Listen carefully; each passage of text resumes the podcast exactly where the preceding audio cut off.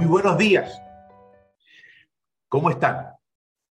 Estamos llegando al final del programa y tenemos algunos temas que creo muy importantes abordar. Uno de ellos es que el que justamente vamos a abordar ahora. Vamos a hablar del silencio. ¿Se acuerdan ustedes? El silencio aparecía ya en nuestro mapa de ruta sobre los componentes de una conversación. Decir que vamos a hablar de el silencio pareciera ser una contradicción. Pareciera ser una paradoja. Normalmente pensamos que el silencio y el habla se oponen. Por tanto, hablar del silencio ya introduce una cierta extrañeza. Tenemos la impresión de que el silencio está más allá del aula, fuera del aula. Y veremos que esto es relativo, porque obviamente, en un cierto sentido, está más allá del aula. Si hay habla, no hay silencio. Y si hay silencio, no hay habla. Pero vamos a ver que el tema es algo más complejo. Me atrevo a decir incluso algo que me parece que, lo, que es necesario que lo tengan presentes. Una de las competencias más importantes, escuchen bien, de las más importantes del coaching ontológico, una, competencia que nos permite llegar a los rincones más profundos del alma humana es precisamente acceder a aquello sobre lo que no se habla. Aquello que suele ser eh, relegado al silencio. Conectarnos con eso observar eso, escuchar esos silencios. Un coach ontológico altamente competente. Por lo tanto, debe ser capaz de escuchar aquello que el silencio silencia en el coche. Y quiero insistir en eso. Y que el coachí lo hace, no solo, y a veces sí, claro, para esconder aquello de los demás. Lo más interesante es que muchas veces eso que silencia está escondido para él mismo, aunque esté presente en su forma de vivir, en sus relaciones, en su actual.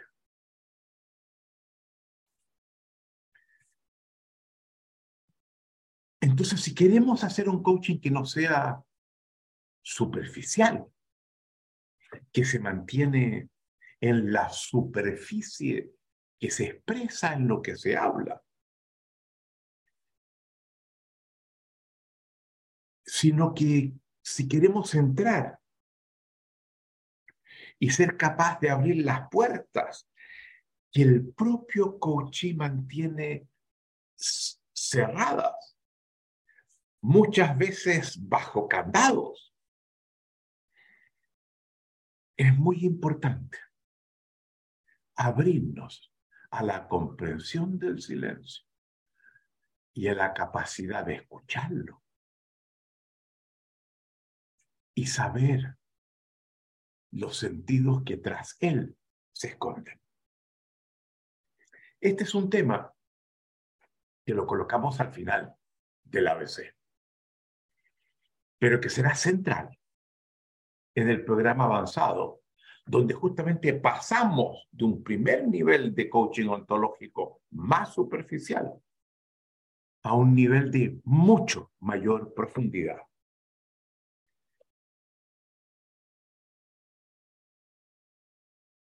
Estamos tocando un tema, por lo tanto, fundamental. Yo me atrevo a decir incluso que para que un coaching sea realmente ontológico, tiene que abrirse a la capacidad de escuchar el silencio. Si no hacemos un coaching muy simple, muy superficial, del caso alcance, que muchas veces está limitado en la posibilidad de una transformación significativa del coaching. En nuestro cuadro sobre los componentes fundamentales de las conversaciones, cuando hablábamos del lenguaje, ya veíamos aparecer allí. Primero la escucha, luego la habla que nos tomó mucho tiempo, eh, la indagación la, y la proposición, eh, los actos del habla, etc. Tuvimos mucho tiempo trabajando con el habla, pero también aparecía el silencio, del cual nos hemos justamente mantenido en silencio. Y es el momento de abrirnos a este tema. Hasta ahora, es importante reconocerlo, hemos sido defensores de la importancia de la palabra. La palabra expresada, la palabra escuchada. Hemos proclamado el poder mágico y transformador de la palabra. Hemos afirmado su carácter sagrado, su dimensión profética. Lo seguiremos haciendo ahora. Pero es hora, ahora, que la palabra se haga humilde, que evite la soberbia y que se reconozca pequeña frente al silencio. La palabra nace del silencio y está condenada a volver a él. Entonces hay una cierta oposición. Cuando hay palabra, deja de haber silencio. Cuando hay silencio, pareciera no haber palabra. Pareciera. La palabra ocupa solo un instante fugaz en la inmensidad infinita del silencio. La palabra, de alguna forma, nosotros sostenemos, se debe al silencio. Le está obligada. La palabra, cuando se expresa, rompe el silencio, lo desgarra, lo sacrifica. Y por hacerlo, le queda en deuda tiene que hacerse cargo de este acto de sacrificio que le impuso el silencio. Nosotros mismos, los seres humanos, venimos del silencio y al silencio deberemos volver. Y pareciera entonces que existe una cierta complicidad entre la vida y la palabra o si se quiere entre la palabra y el orden. Cuando nacemos, la expresión del nacer se expresa en el grito de ese bebé que recibe aire en los pulmones, que abre los pulmones, duele, grita y llora. Y esa es nuestra primera expresión de la palabra.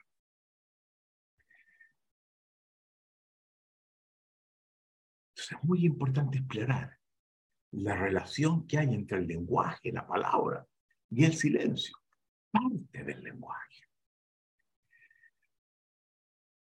Hemos también concebido Y hemos dicho muchas veces que el silencio es la morada de los dioses. Que los dioses parecieran vivir en el silencio. Que sus voces no siempre las escuchamos. Algunos dirían nunca. Otros dirían, yo creo que a veces, a lo mejor yo las escucho. Sabemos además que el acto de la creación se inicia con la palabra. En un principio fue la palabra. Hágase la luz, dijo Dios, habiendo estado en silencio. Y la luz se hizo. Y esa punta de declaraciones que surge la creación.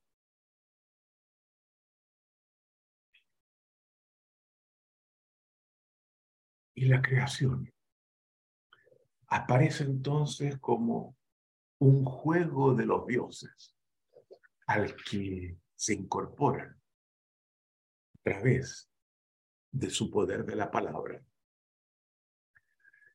Pero el silencio no solo está en el nacimiento,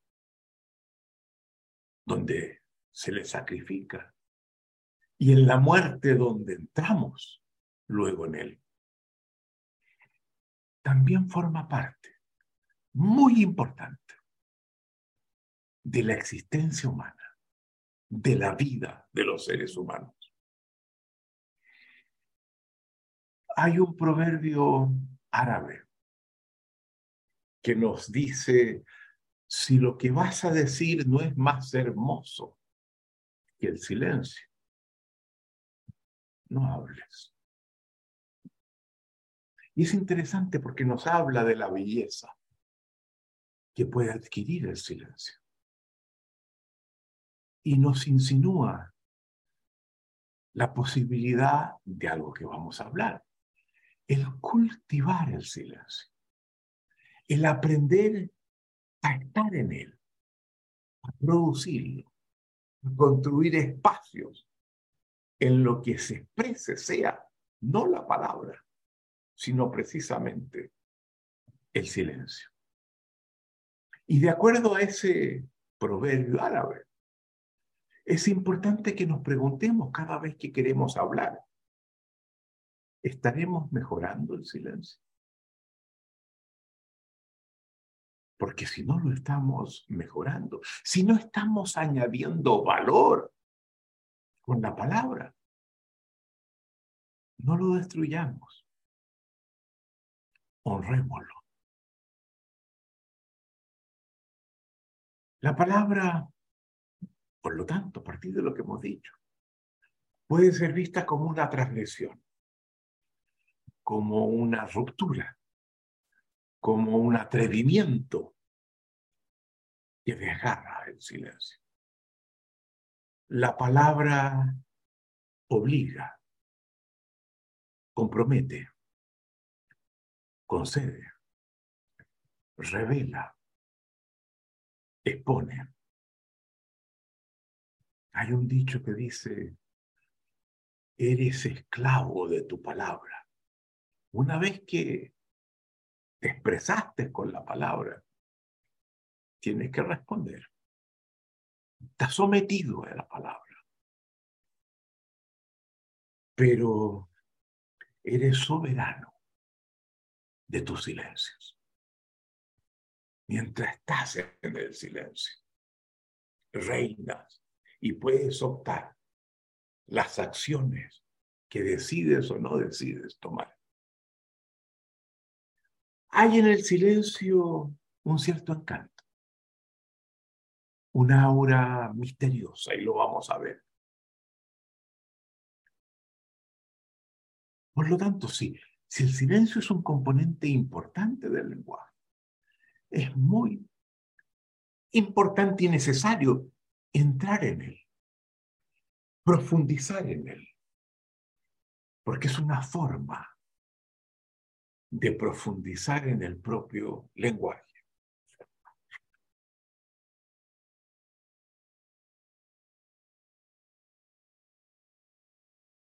el hecho de que los seres somos seres lingüísticos. Seres que expresamos dimensiones de sentido. Se apropia del silencio y lo incorpora, lo hace parte del lenguaje. Porque no solamente le confiere sentido a las palabras, también le confiere sentido al silencio. Y no le confiere un sentido, le puede conferir infinitos sentidos. Y eso nos lleva quizás a la proposición más importante que vamos a hacer para comenzar el tema. Que el silencio no es uno. El mundo del silencio está poblado por infinitas formas de silencio. Que el silencio es múltiple, polivalente, poblado por una amplia gama de fenómenos muy diferentes. Curioso. Pareciera que el silencio es equivalente al vacío, que no hay nada. Y estamos diciendo justo lo contrario. Es un mundo lleno de expresiones de sentido distintos. Una amplia gama de fenómenos muy diferentes. Algunos de ellos inocentes otros culpables y pecaminosos, unos terceros virtuosos. Hay también silencios placenteros, expansivos. Hay silencios dolorosos, sofocantes. Hay momentos en que los silencios parecieran realmente, captamos eso, llevarnos a un mundo de fenómenos infinitos, todos distintos, de muy diversas tonalidades, de muy diversas coloridades, de muy diversas sonoridades. Y habiendo dicho esto, esto nos remite a una canción, The Sound of Silence, que fuera famosa hace ya varias décadas. Y en ese momento llegó prácticamente a todo el mundo. Una muy bella canción que nos hablaba del sonido, del silencio. ¿Cómo podemos ahora penetrar en el dominio de este fenómeno? Lo haremos de dos formas. Y no estamos diciendo que haya solo dos formas de hacerlo. Hemos dicho que nosotros en el intento de hablarles a ustedes y mostrarles este carácter infinito que el silencio tiene, vamos a usar las dos formas que se nos ocurrieron. No estamos diciendo que sean las únicas. Y capaz que se puedan integrar. Es posible. Pero vamos a seguir dos caminos distintos para que ustedes perciban esta infinitud del dominio del silencio. El primero vamos a llamarle el camino de su cromatismo emocional. Cómo está asociado justamente a, a colores asociados a emociones distintas donde cada emoción que sintamos, que sentimos, nos lleva a un silencio particular. Un silencio diferente. Y lo que voy a hacer es simplemente darles un listado de emociones y pedirles que ustedes se coloquen en la emoción que yo menciono, la sientan en silencio. Y se den cuenta cómo ese silencio bajo esa emoción es muy distinto del silencio asociado a otras emociones que voy a decir después.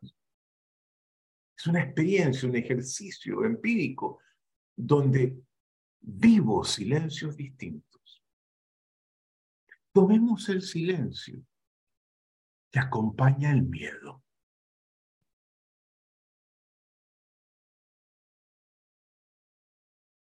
¿Se dan cuenta de ese silencio? Tiene posturas distintas, tiene ojos distintos. Pasemos ahora al silencio que acompaña la rabia.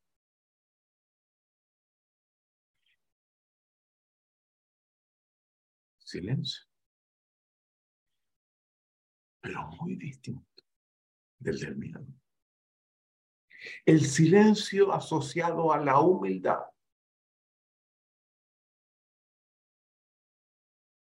Muy diferente. El silencio que acompaña a la tristeza.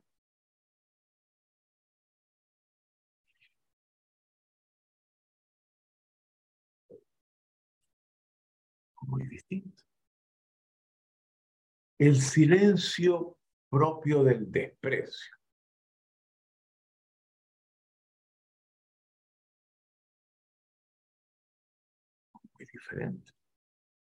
El silencio pertenece al recogimiento.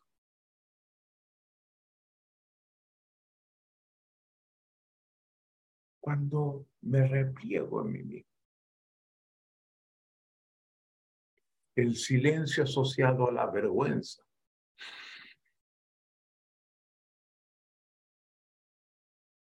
A la culpa.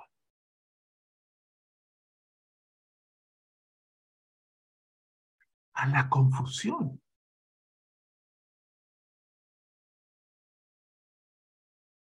a la perplejidad,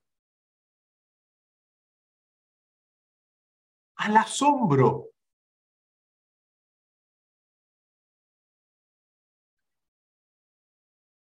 al aburrimiento.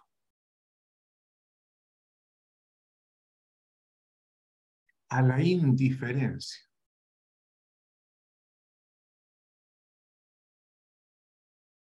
A la reverencia, a la duda, a la celebración, a la complicidad, al duelo asociado a la tristeza al horror, a la timidez, a la humillación.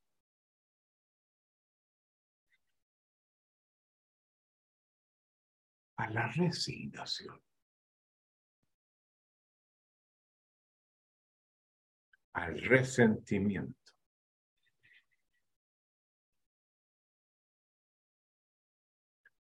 A la desconfianza.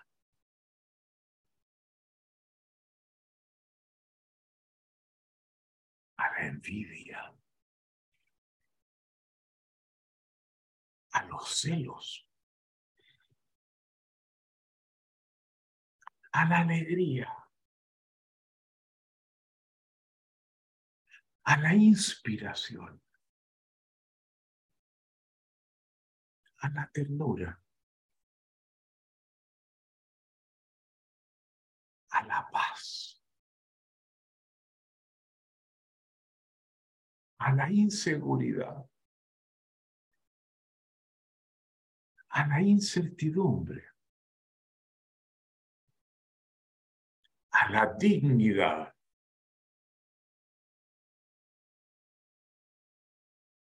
al respeto.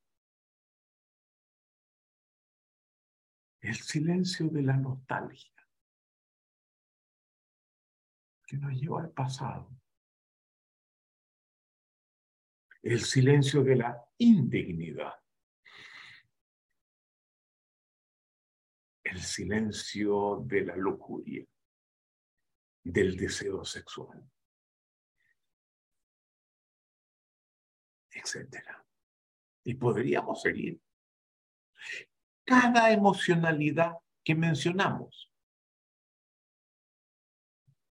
nos lleva a una experiencia de silencio radicalmente distinta. ¿Se dan cuenta?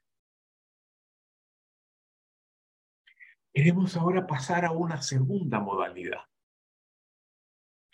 Esta es más compleja, porque en vez de escoger emocionalidades como lo hice en el primer camino, lo que quiero es escoger tipos de experiencia que tienen silencios relativamente acotados a características propias de esa experiencia. Y también este, en esto que voy a hacer es algo, algo arbitrario. Este no es una tabla establecida de, de experiencia, una suerte de tabla periódica que todos reconocen. Esta que les voy a presentar la armé yo. Puede ser discutida, puede ser cambiada, puede ser mejorada, pero les voy a hablar de 15 cajones de experiencia. A veces cajones que son cajitas que tienen una o dos modalidades de silencio adentro como experiencia. A veces containers con múltiples, pero con este sello común de estar marcados por un rasgo propio de esa experiencia. 15. Ojalá lleguemos a ellas. Entonces, en esto que vamos a hacer estamos distinguiendo tipos de experiencia y todo distinguir siempre tiene un cierto elemento de arbitrariedad, ¿verdad? O sea, aceptemos eso. El lenguaje tiene esa dimensión. La distinción que trazo podría haberla trazado distinta.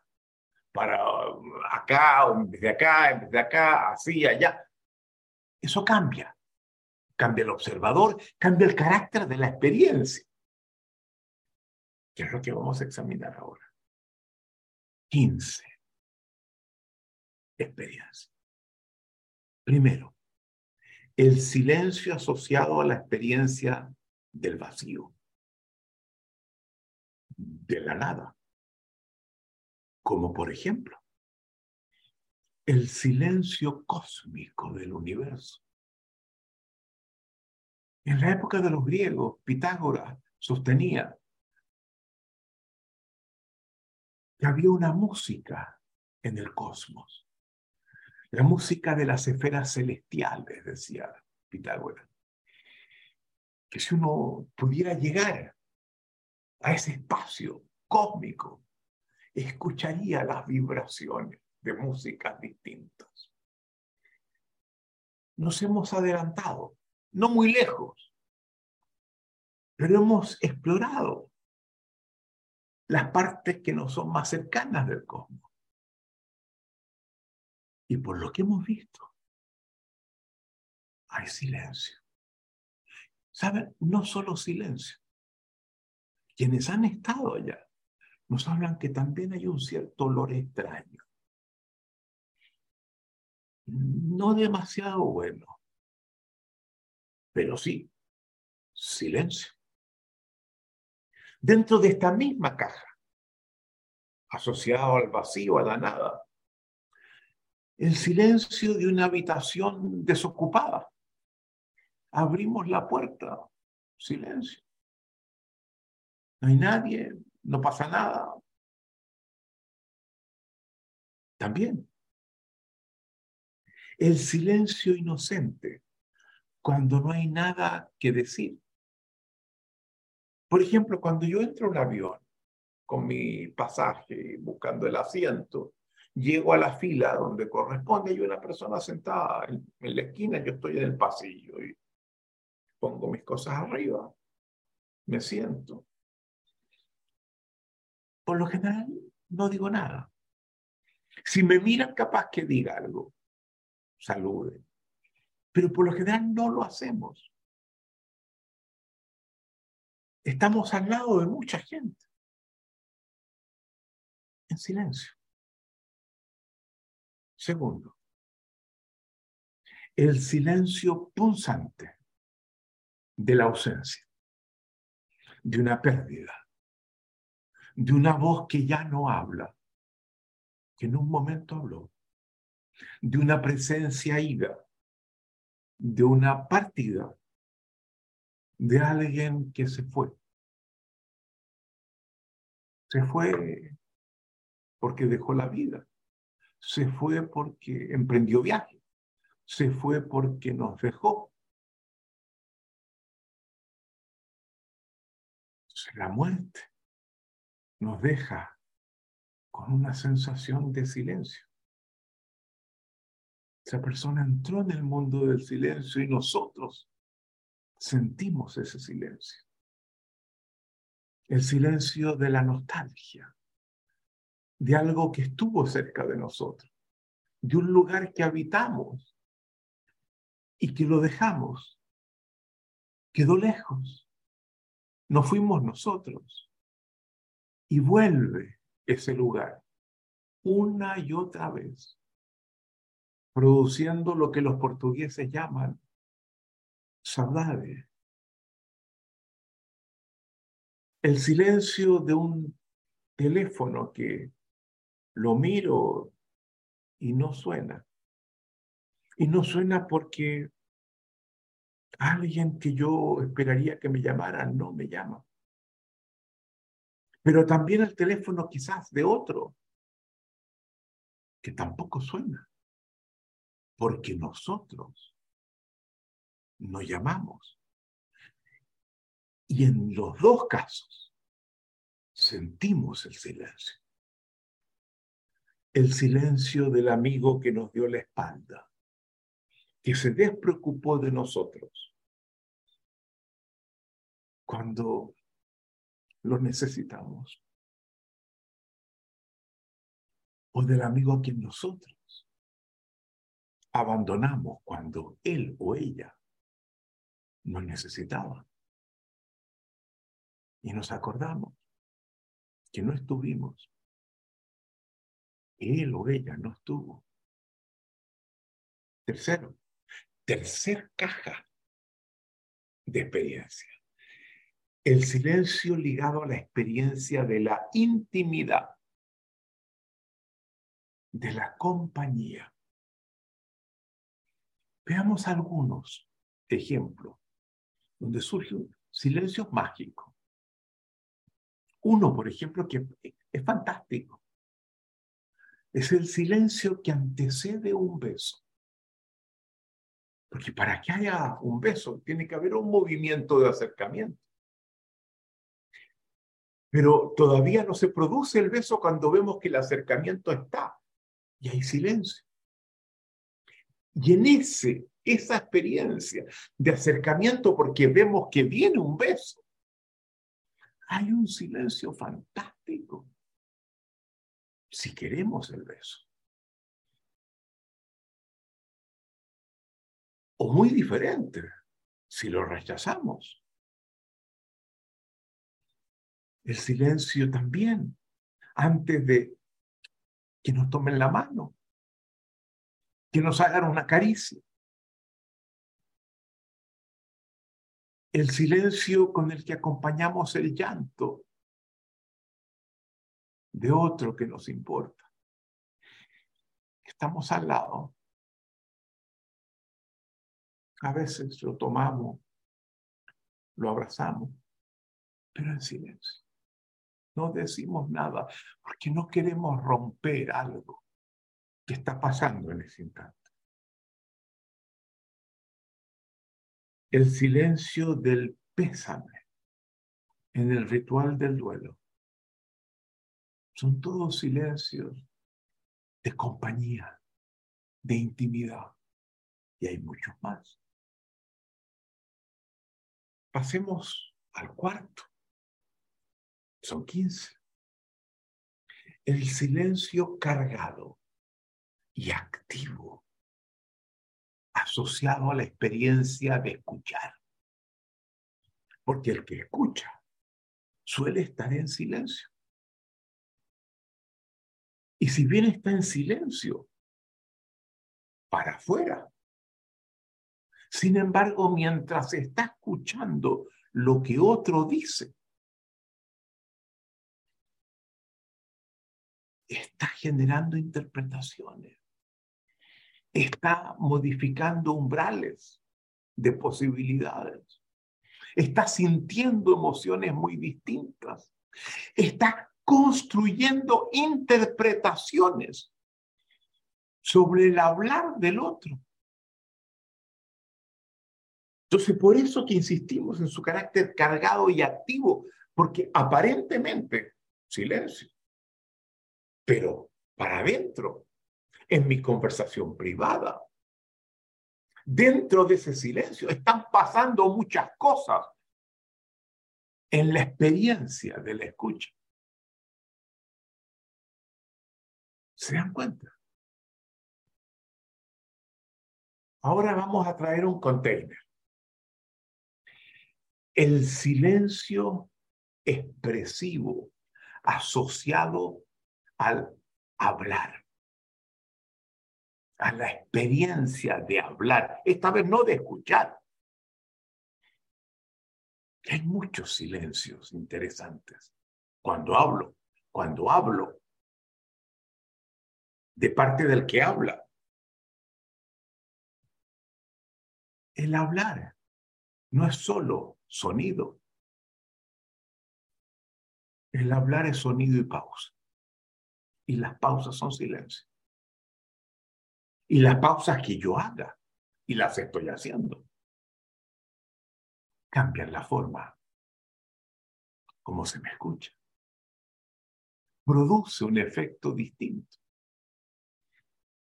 toca al oyente en formas diferentes. Y en estas pausas hay diferencias culturales importantes. Hay diferencias individuales importantes. Hay gente que son muy locuaces, que hablan y hablan y hablan y hablan. Otros que son más silenciosos. Hay diferencias en términos de género en cómo el sonido y la pausa se articulan. En la proporción cuando estamos conversando del tiempo que ocupamos uno y el otro en hablar y en callar. Por ejemplo, si estoy con una persona que, que tiene autoridad, que yo le confiero poder, mis silencios suelen ser mayores. Escucho más, gallo más.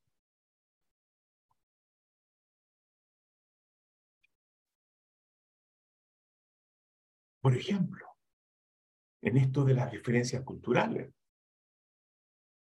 si ustedes van a México, a Perú o a Chile, se van a dar cuenta que hay más silencio en las conversaciones. Hay más cosas que no se dicen. Hay más momentos en los que se callan. A diferencia de lo que pasa en el Caribe, donde la gente habla mucho más y de más cosas y se abre mucho más. Eso no pasa en otros países.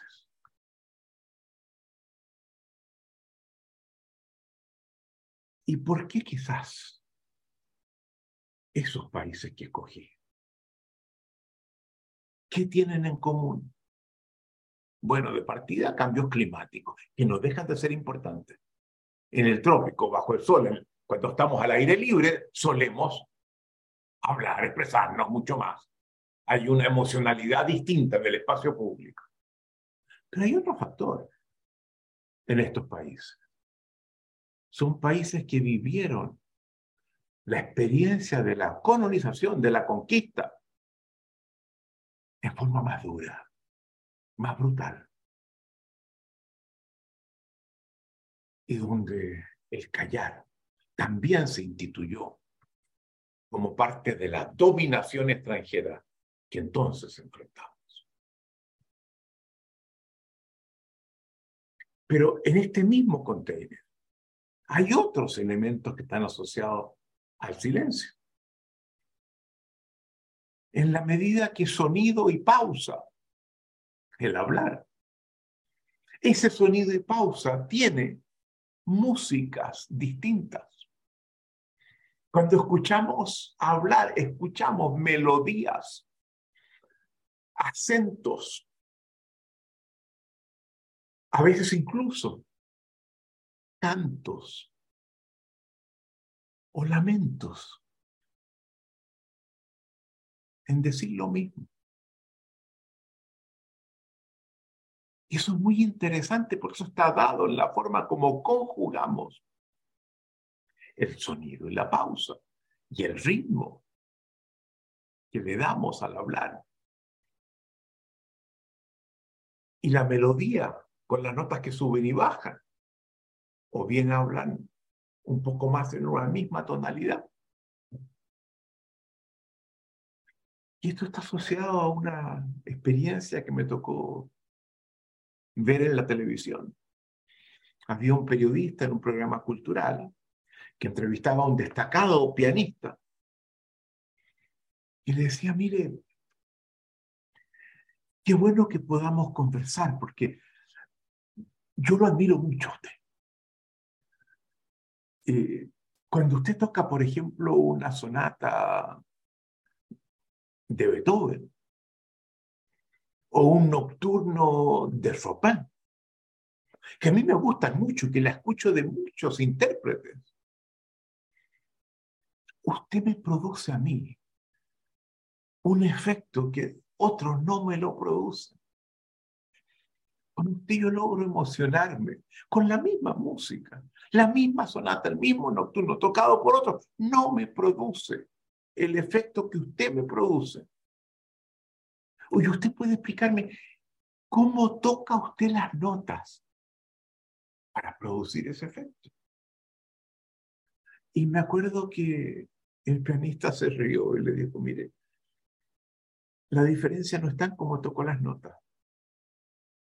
Yo toco las notas que suenan de acuerdo a cómo está afinado el piano. La aprieto y la nota suena de acuerdo al piano. Donde yo intervengo es en la forma como toco los silencios.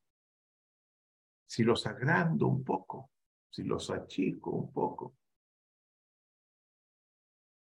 Y eso produce el efecto que usted tiene. Y esto tiene que ver con un término muy importante asociado a la música romántica clásica. Yo se lo escuchaba mencionar a, a Daniel Barenboim, director de orquesta, pianista. El término tempo rubato, tiempo robado. En la música romántica uno tiene dos expresiones musicales que se conjugan. La melodía y la armonía que marca el ritmo, que produce entre las notas una sonoridad especial. La mano izquierda lleva el tiempo regular. La derecha lleva la melodía. Y se da mucho en la música romántica. En la mano derecha se atrasa un poco, se adelanta un poco, sabiendo que al final tienen que converger y terminar juntas. Y en este adelantarse o alejarse, una mano roba tiempo al tiempo que está tocando la otra. Y ese es un efecto muy importante. Por ejemplo, yo soy fanático de las variaciones Goldberg de Bach. Las tengo en múltiples ejecuciones. La Wanda Landowska, que, que la escuchaba cuando tenía cinco años. En fin, hay tantas. Pero me tocó tocar, escuchar a, a un intérprete chino hace poco tiempo atrás. No tengo el, el, CD de él y no me acuerdo el nombre. Que me dejó, pero wow. Me tocó escuchar las mismas variaciones Goldberg, tocada por un jazzista, pero tocada siguiendo la partitura. Pero había en su forma de ejecutarla algo insólito.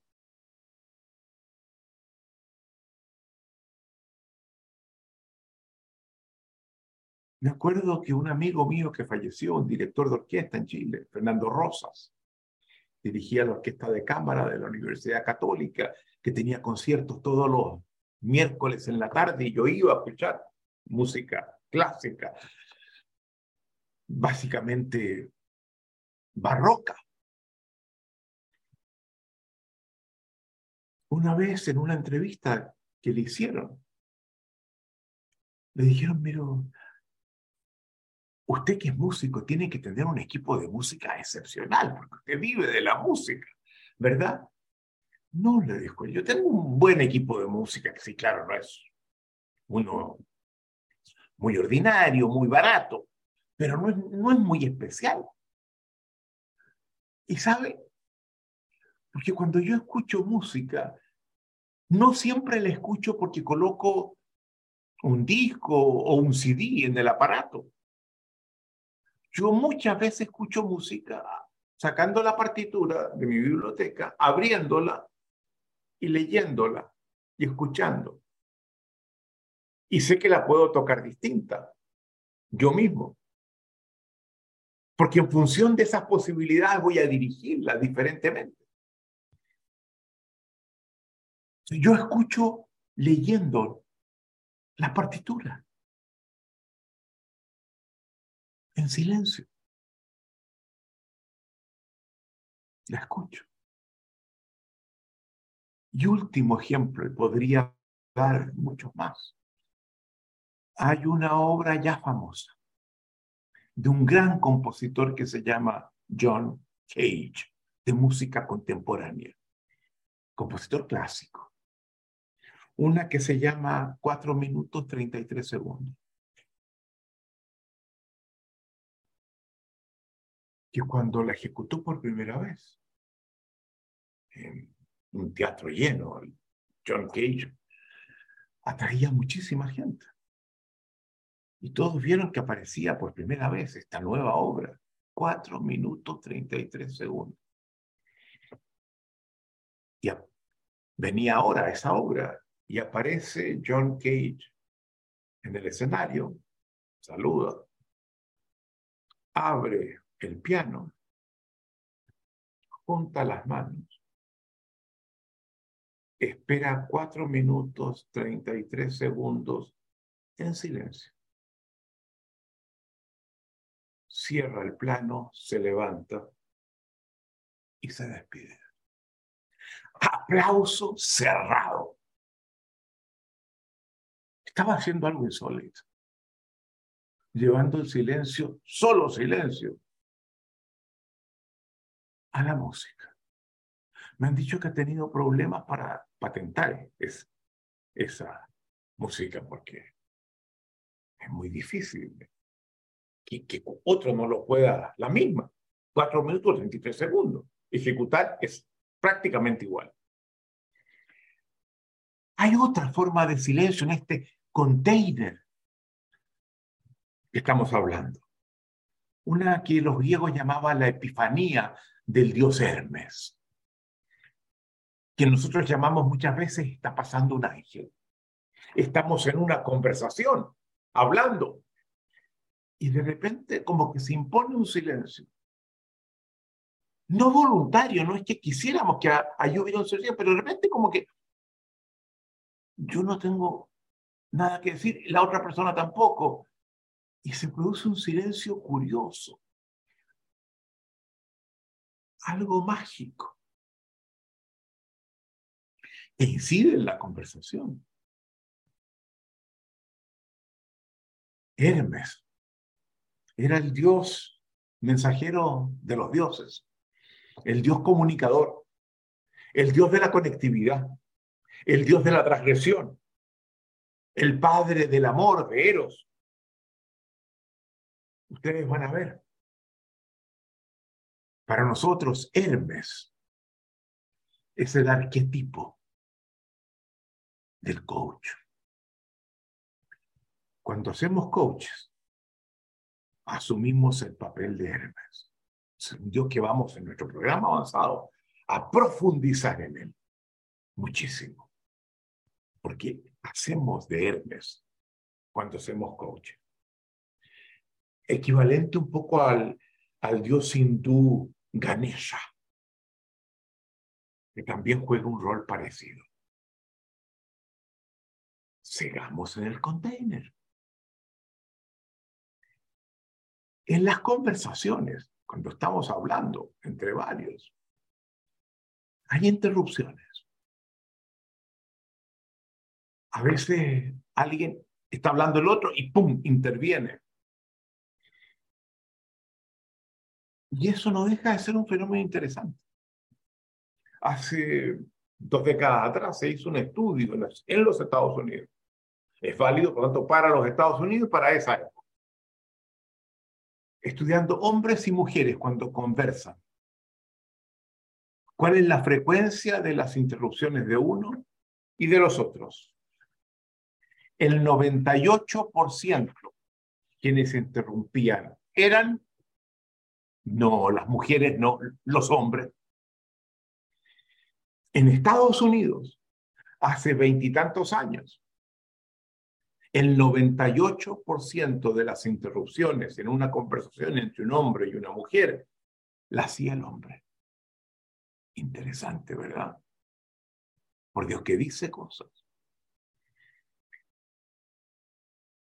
Por último, no, no, tenemos más el poder expresivo del silencio dentro de este mismo baúl. El silencio no habla, pero saben ustedes, el silencio dice. Y hay una diferencia fundamental entre el hablar y el decir. Dado que somos seres lingüísticos, que conferimos sentido a las palabras, ese sentido que le conferimos a las palabras y a los sonidos, también se lo conferimos al, al silencio. E interpretamos el silencio. Y esa diferencia entre el hablar, el hablar y el decir, la vemos muy claramente, por ejemplo, cuando reconocemos que hay gente que habla mucho y dice poco. Y hay quienes hablan muy poco pero dicen mucho. Y se da cuenta que no es lo mismo. El silencio puede ser elocuente. Y eso lo sabe un coach. El silencio puede decir más que la palabra en ciertas circunstancias. Y eso es algo que un coach no puede no saberlo la importancia de aprender a conectarnos con nuestro silencio, de descubrir que detrás de nuestros juicios y opiniones y, narrativas y cuentos que nos contamos, hay un ser que muchas veces no lo hemos conocido, porque no paramos con la cháchara privada. Y es bueno visitar a ese otro, que surge cuando esa música, ese ruido, calla.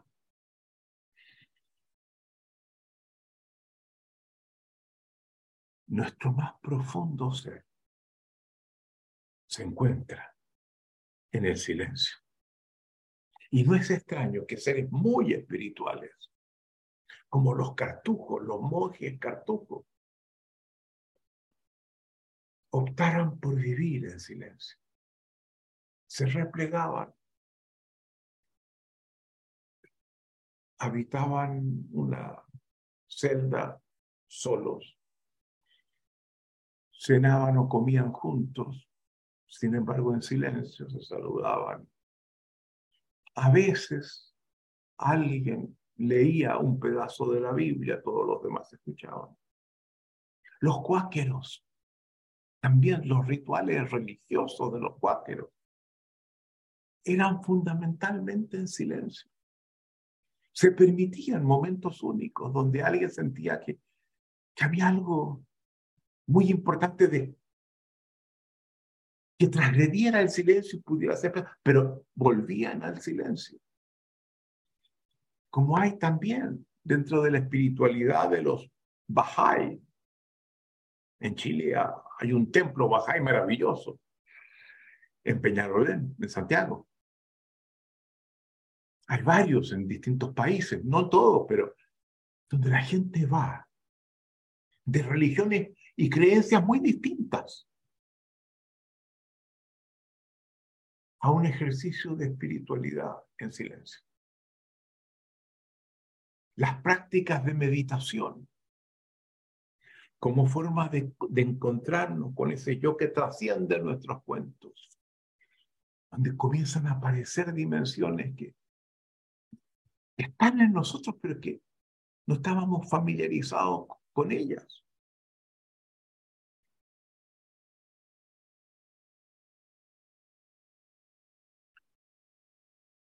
Hay un gran hermeneuta, el más importante para nosotros, discípulo de Gadamer, de Heidegger, que es Gadamer, que insiste mucho en trabajar. La hermenéutica es la filosofía de los fenómenos interpretativos. Y se da cuenta que Gadamer se da cuenta que se puede interpretar lo que se escribe, lo que se dice, lo que se calla, y, y los silencios también merecen interpretación. Y cada vez nos advierte que cuando se plantean ciertas cosas y damos respuestas inmediatas, está, opinamos, está en lo que suele estar hablando no soy yo.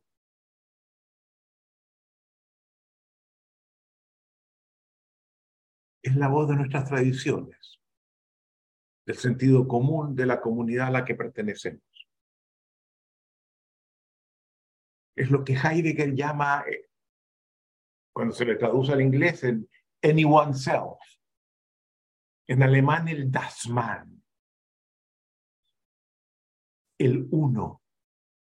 Cuando uno habla, a uno le pasa que uno siente y no lo conecta con uno o uno mismo, sino con cualquiera. Lo que hoy día está de moda, lo que se usa hoy día, la música que se escucha hoy día, lo que la gente hoy día hace. Hay toda una forma de hablar, frente a la cual tanto Heidegger como Gadamer, y eso lo vamos a trabajar muy a fondo en nuestro programa avanzado, impide que seamos realmente auténticos. Y ellos nos dicen, el yo más profundo que somos llega tarde, llega después. Hay que esperarlo. Lo primero que sale no somos nosotros, es la opinión común. Y ese yo no solamente sale después, es un yo que requiere ser cultivado, que no está plenamente constituido. Y para ello tenemos que alejarnos del paloteo. Y parte central de lo que la dimensión ontológica propone, que no lo hemos visto en el ABC, es la noción de cultivo. El ser humano es un ser que tiene la posibilidad de cultivarse a sí mismo. Tiene dos dimensiones cuidarse a sí mismo para asegurar que sigue vivo, para que se mantenga existiendo, pero además del cuidado, el cultivo, que significa la posibilidad de crecer, de ser más plenos, de ser mejores, de alcanzar formas de ser que antes no teníamos. Y esto es fundamental en el coaching ontológico. Pero en un primer nivel de formación como el que hemos estado, no podemos tocarlo todo. Y por eso que tenemos un programa avanzado del que vamos a estar hablando algo al final. Eso tiene que ver además con una distinción que hace un gran economista. Hay cuatro grandes economistas en el siglo XX. Está Keynes, es muy importante. Está Schumpeter, que desarrolla la teoría del emprendimiento, la teoría de los ciclos económicos.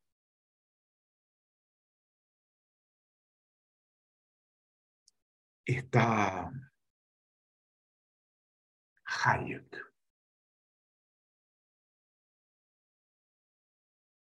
Y Hayek, Hayek cuando le dan el premio Nobel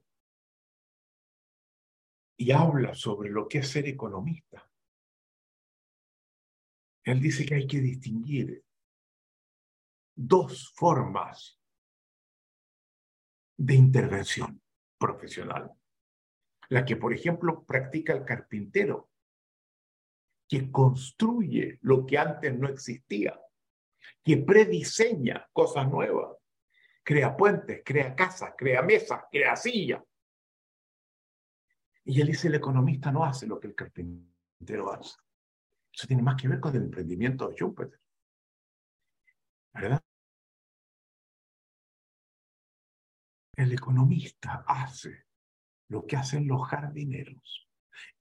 Hayek cree que el mercado requiere ser cultivado para que rinda lo que puede y debiera dar y no lo que está dando muchas veces en, el momento. O sea, hay una, no intervenir, no ese Estado que está interviniendo tan marcadamente.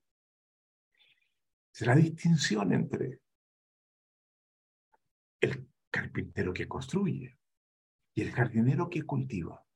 Y esto es importante, porque el coach ontológico cultiva. Cultiva la expansión del ser que somos.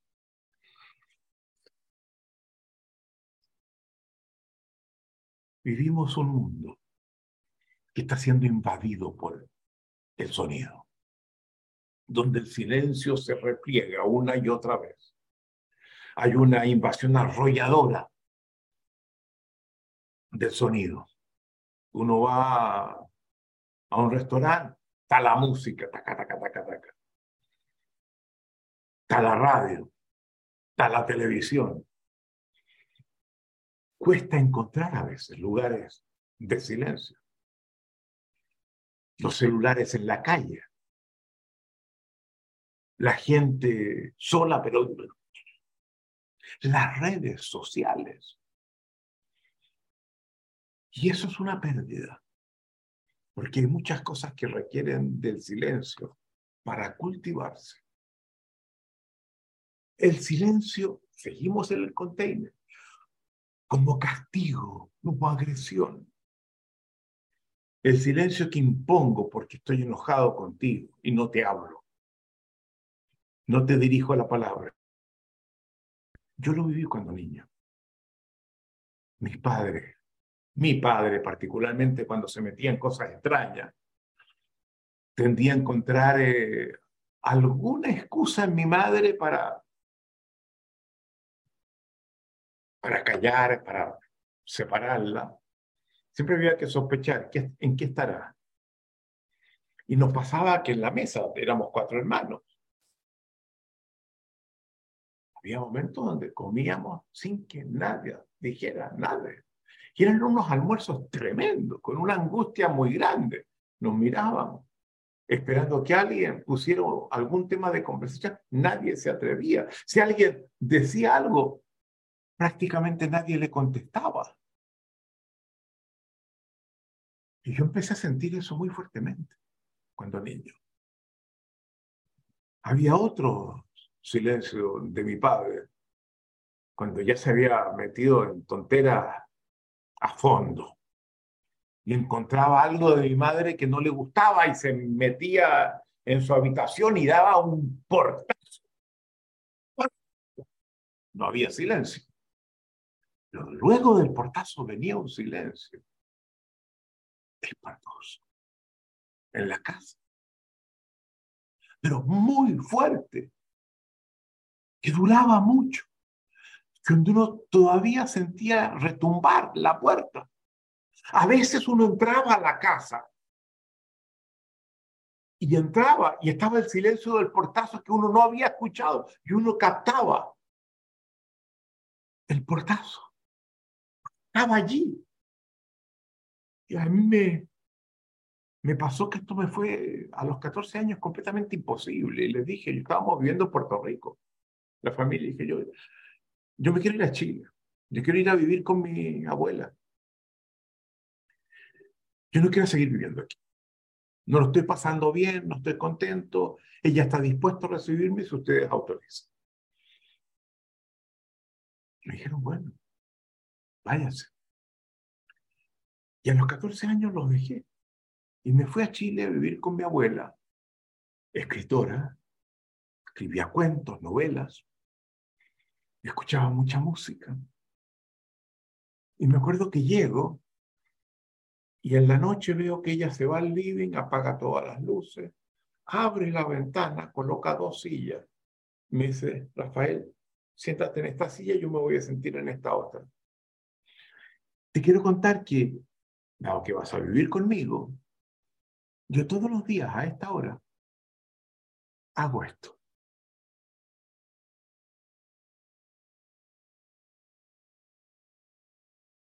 Y pongo una música y la escucho en silencio mirando el cielo. Y luego apago esa música y me quedo en silencio, volviendo a mirar el cielo. dije, Dios mío, yo que vengo arrancando del silencio, me toca el silencio de nuevo. Pero era otro el silencio de mi abuela. Todavía se lo agradezco. Todavía practico lo que ella me enseñó. Y ahí comprendí que los silencios no son uno solo. Cuando el silencio se apodera del espacio social, en nuestro hogar, en nuestras relaciones personales, cuando dejamos de, de interesarnos en conversar con el otro, cuando predomina en la relación de pareja, cuando se impone con los hijos. Sigamos en el baúl. El silencio como la justa proporción del hablar. Cuando estamos en conversaciones, hablamos y callamos. Y saber que cuando uno habla, obliga de alguna forma que los demás callen. Y que uno está tomando un espacio que tiene que ser compartido y en lo posible por todos y que todos tengan la posibilidad de escuchar y de hablar. Y saber entrar y salir y medir cuánto uno ha hablado, cuánto uno ha callado. Y no se lo copó todo. Hay gente que no dejan hablar al resto. Preguntarse eso. ¿Qué tipos son ustedes? ¿De los que callan, de los que hablan? De los que cuidan que se reparta bien. El saber hablar prudentemente de uno mismo y no estar todo el tiempo con los cuentos de uno. El saber hablar prudentemente sobre los demás. La prudencia del silencio.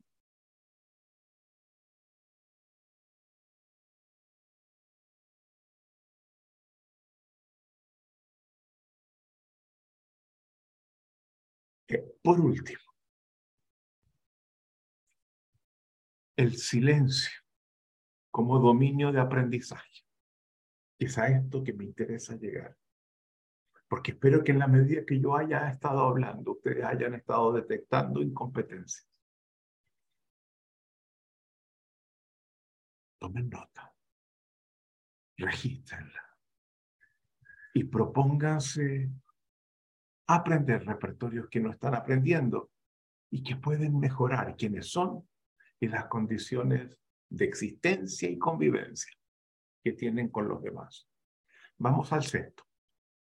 el silencio sospechoso del callar, en el que no expresamos lo que pensamos, en que no hay una relación entre la conversación pública, conferencia número uno, primer día, y lo que pensamos,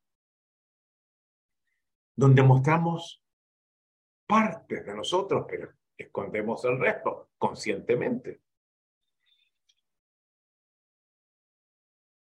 Cuando callamos palabras obscenas que nos vienen a la cabeza, sin embargo, no las decimos. Tener un cierto recato lingüístico. Pero hay momentos donde nos gusta escuchar. Particularmente cuando estamos en el acto sexual y nos pedimos, háblame, dime cosas. Permitámonos transgredir lo que en otro momento callamos. Esto es algo importantísimo para enriquecer esa relación sexual con el otro. Y vamos a trabajar el callar más a fondo. Antes de terminar el programa las rutinas defensivas del callar. Es un gran tema que vamos a expandirlo. Séptimo, el silencio que como silencio se esconde. Calla tapando, mintiendo, no, no sin decir. La mentira. Y hay ciertas condiciones cuando tenemos vergüenza, cuando tenemos culpa, donde muchas veces optamos por mentir. No por callar solamente. Porque cuando se nos pregunta, eh, nos vamos por la tangente. Y esto es bueno verlo y examinarlo y estudiarlo ontológicamente.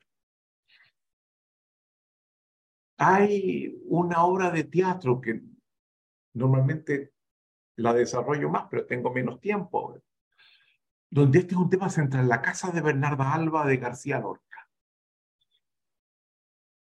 Fantástico. La vimos en Sevilla por un grupo de gitanas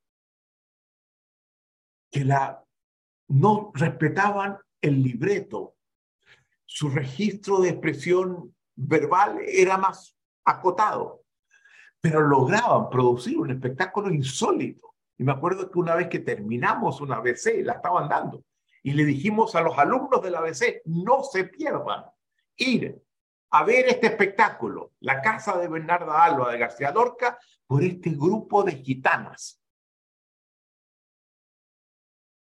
Donde está Bernarda, la madre, sus cinco hijas, su madre, Angustias, Poncia, la sirvienta, todas mujeres, en una casa grande que tiene un establo donde hay un potro que patea las, las murallas. Y cada vez que lo hacen, las mujeres vibran porque sienten que esas patadas del potro, esa expresión de la virilidad. No les cuento el resto. Léanla busquen las películas en las que se ha dado. Y el final. Cuando Bernarda le pide a sus hijas que aquello que pasó lo callen. No lo digan. Mientan. Y uno entiende. El doble ocultamiento de la mentira. Callamos uno lo que pensamos.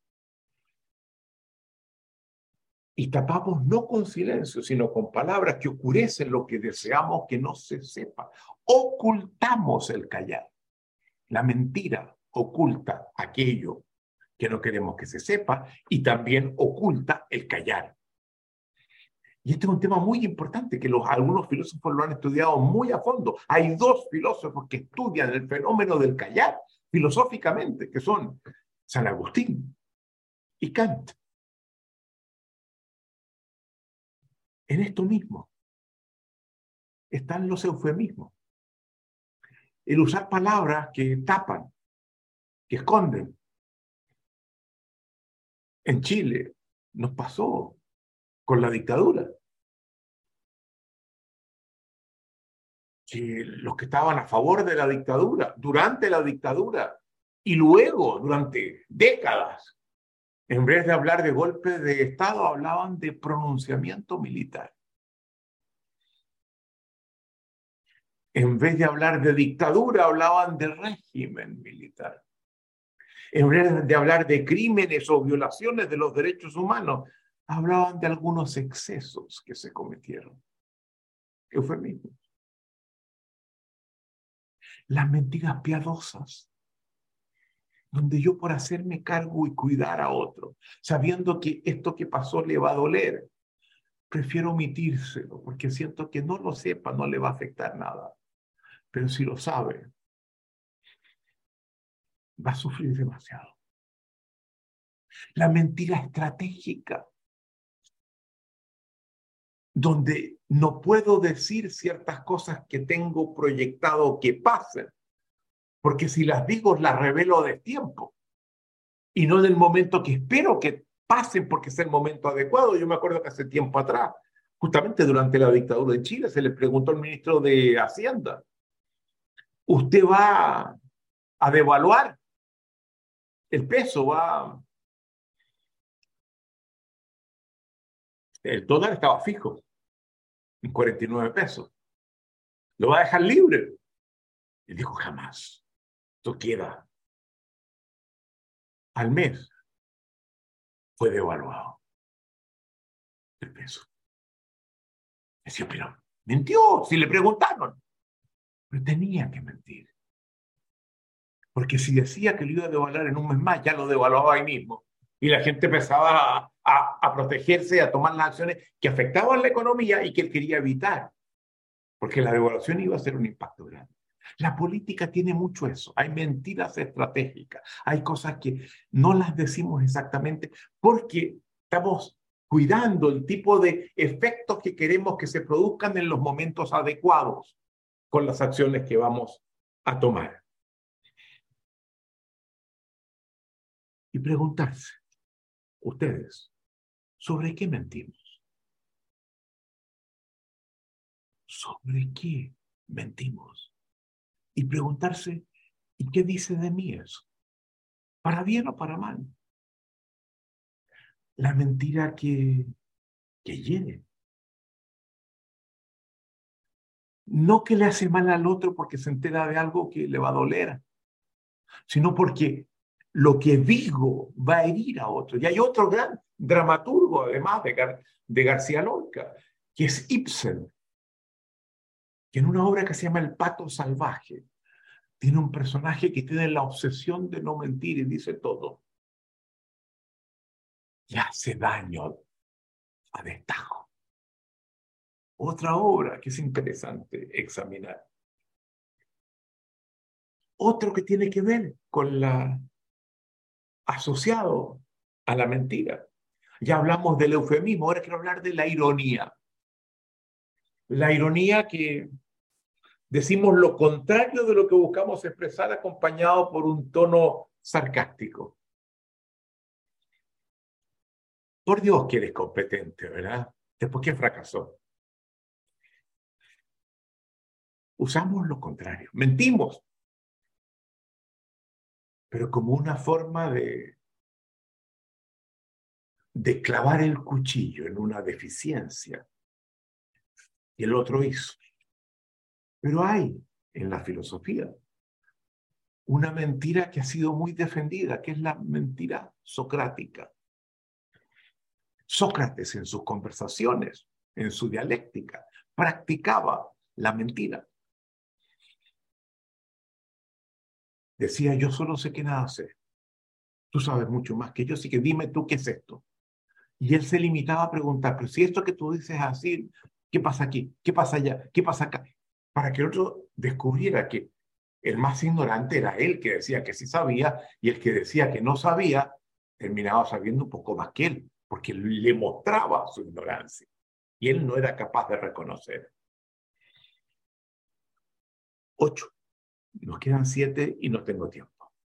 El silencio cómplice y segmentado del secreto, donde yo digo algo a alguien, pero le pido silencio.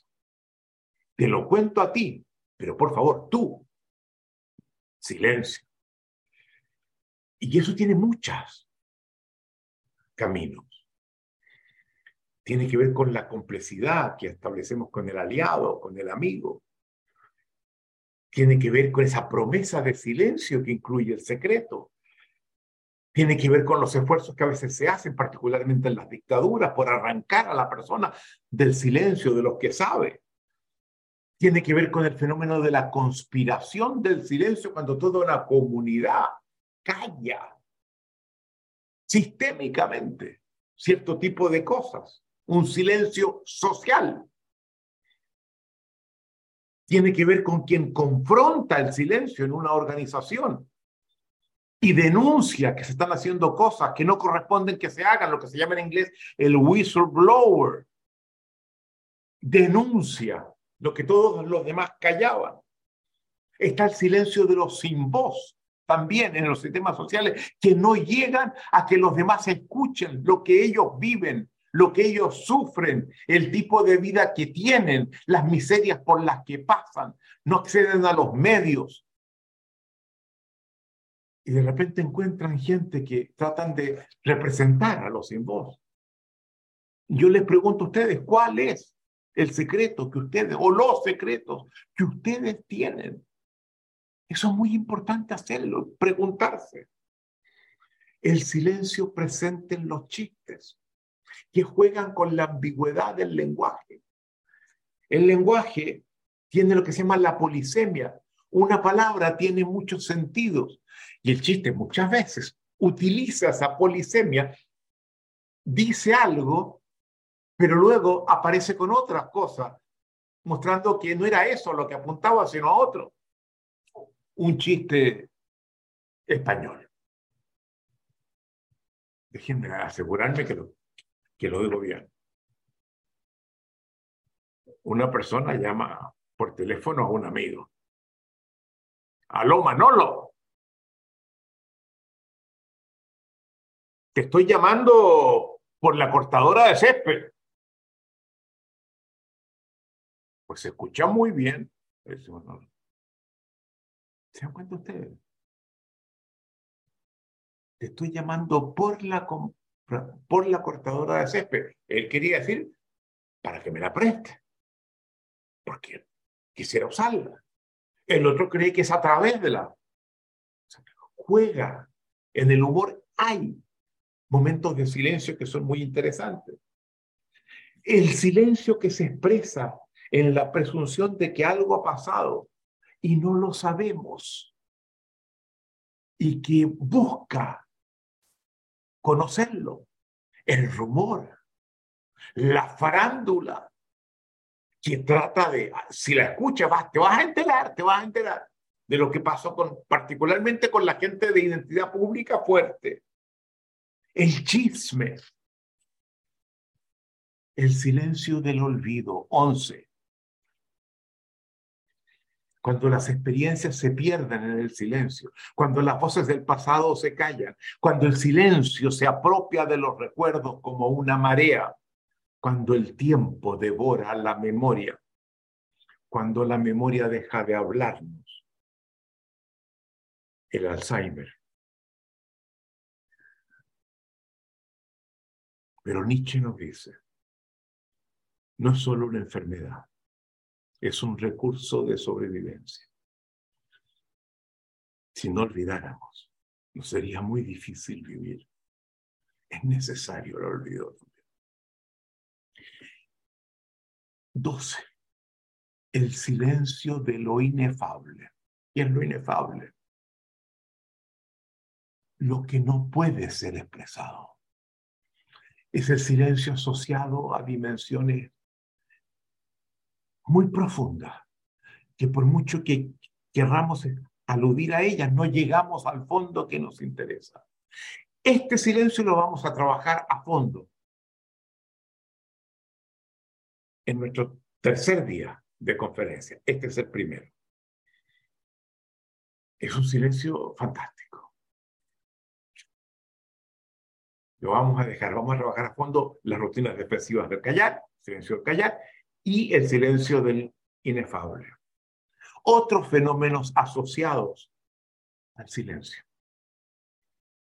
Cuando la palabra queda corta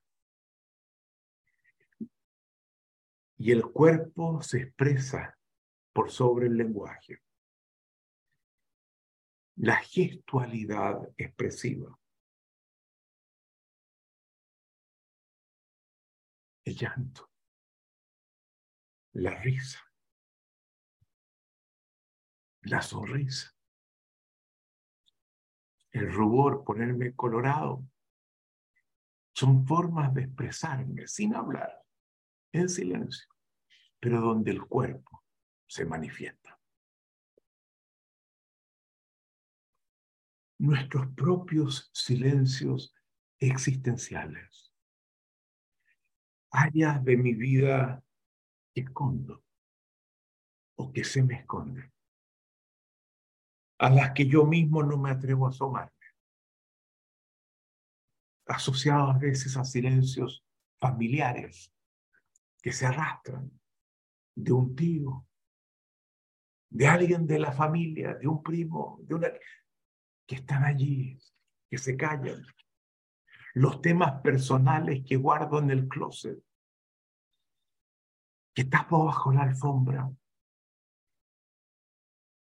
Mis monstruos, las cosas que yo sé de mí, que no quiero que los demás sepan. Y yo les pregunto a ustedes, ¿Cuáles son esos silencios en ustedes?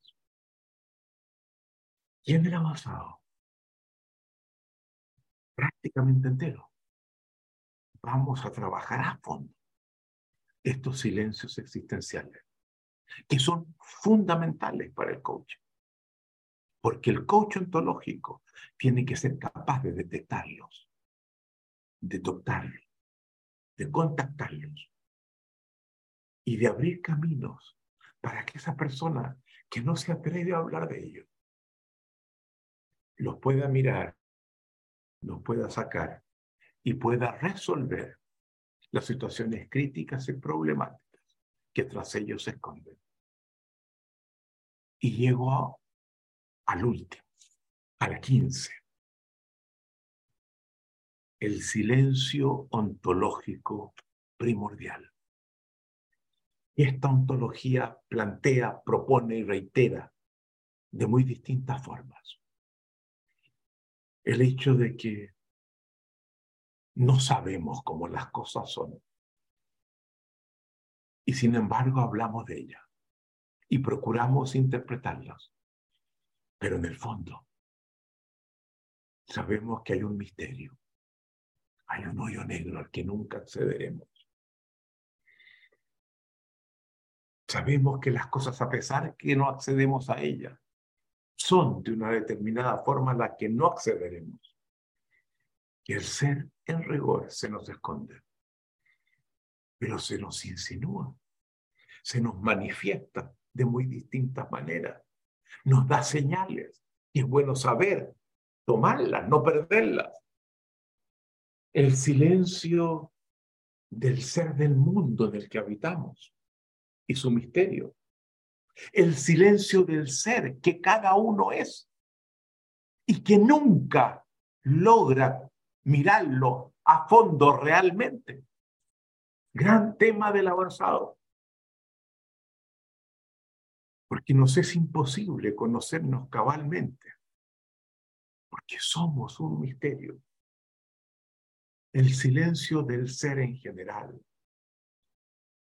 De Dios del carácter más profundo de la realidad como tal, que abre los caminos de la espiritualidad.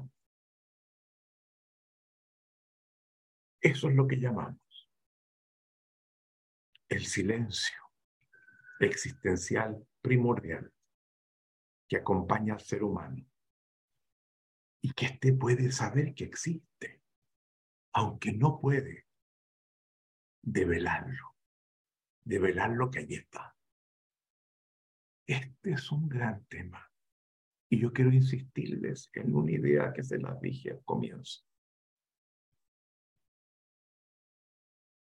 Si no aprendemos a movernos en los distintos modos de silencio, todos ellos, de una o de otra forma. No hay cómo hacer coaching ontológico profundo. Hacemos coaching no ontológico superficial. Nos falta un tramo para llegar a hacer coaching ontológico con profundidad. Y por eso que hemos abierto para quienes lo quieran tomar. No es obligatorio. Vamos a certificarlos como coaches. El programa avanzado. Nos vemos en un próximo día. Hello, darkness, my old friend. I've come to talk with you again. Because a vision softly creeping left its seeds while I was.